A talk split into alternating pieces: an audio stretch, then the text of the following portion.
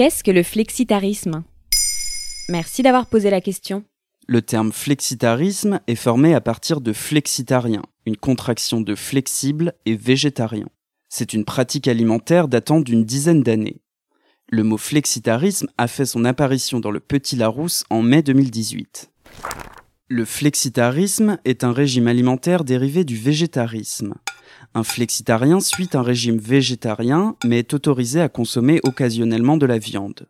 Ce principe consiste à réduire la consommation de viande rouge et protéines animales au profit de protéines végétales. Si je comprends bien, être flexitarien, c'est un peu être végétarien à temps partiel. Absolument. D'ailleurs, beaucoup de personnes passent par le flexitarisme pour devenir végétariennes. Ainsi, la transition est plus douce et plus facile, sans sensation de manque. Tous les aliments sont autorisés, les fruits, les légumes, les céréales, les produits laitiers et les matières grasses peuvent être consommés tous les jours, et occasionnellement on peut manger de la viande et du poisson quand il n'existe pas d'alternative végétale. Être flexitarien, ce n'est pas seulement contrôler la quantité de viande à consommer. Quand un flexitarien se rend chez le boucher, il fait particulièrement attention à l'origine des produits et se renseigne sur les conditions d'élevage des animaux. Un poulet fermier c'est bien, bio c'est mieux.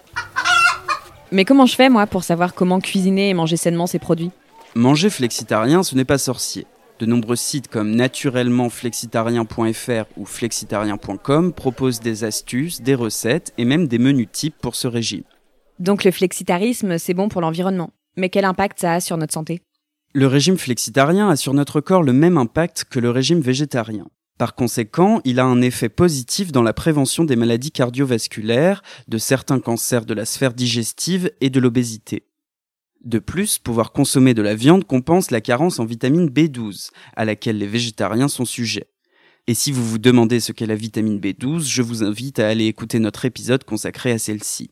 Quant au poisson gras, riche en oméga 3, il couvre les besoins en lipides de bonne qualité. Bien sûr, ces bénéfices dépendent de la fréquence de consommation de viande et poisson de chacun.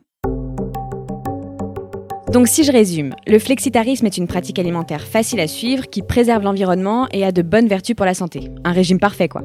Il faut tout de même faire bien attention à sa fréquence de consommation de viande. En consommant plus d'une à deux fois par semaine de la viande, les bienfaits du régime végétarien risquent d'être amoindris. Voilà ce qu'est le flexitarisme. Maintenant, vous savez. En moins de 3 minutes, nous répondons à votre question. Que voulez-vous savoir? Posez vos questions en commentaire sur toutes les plateformes audio et sur le compte Twitter de Maintenant vous savez.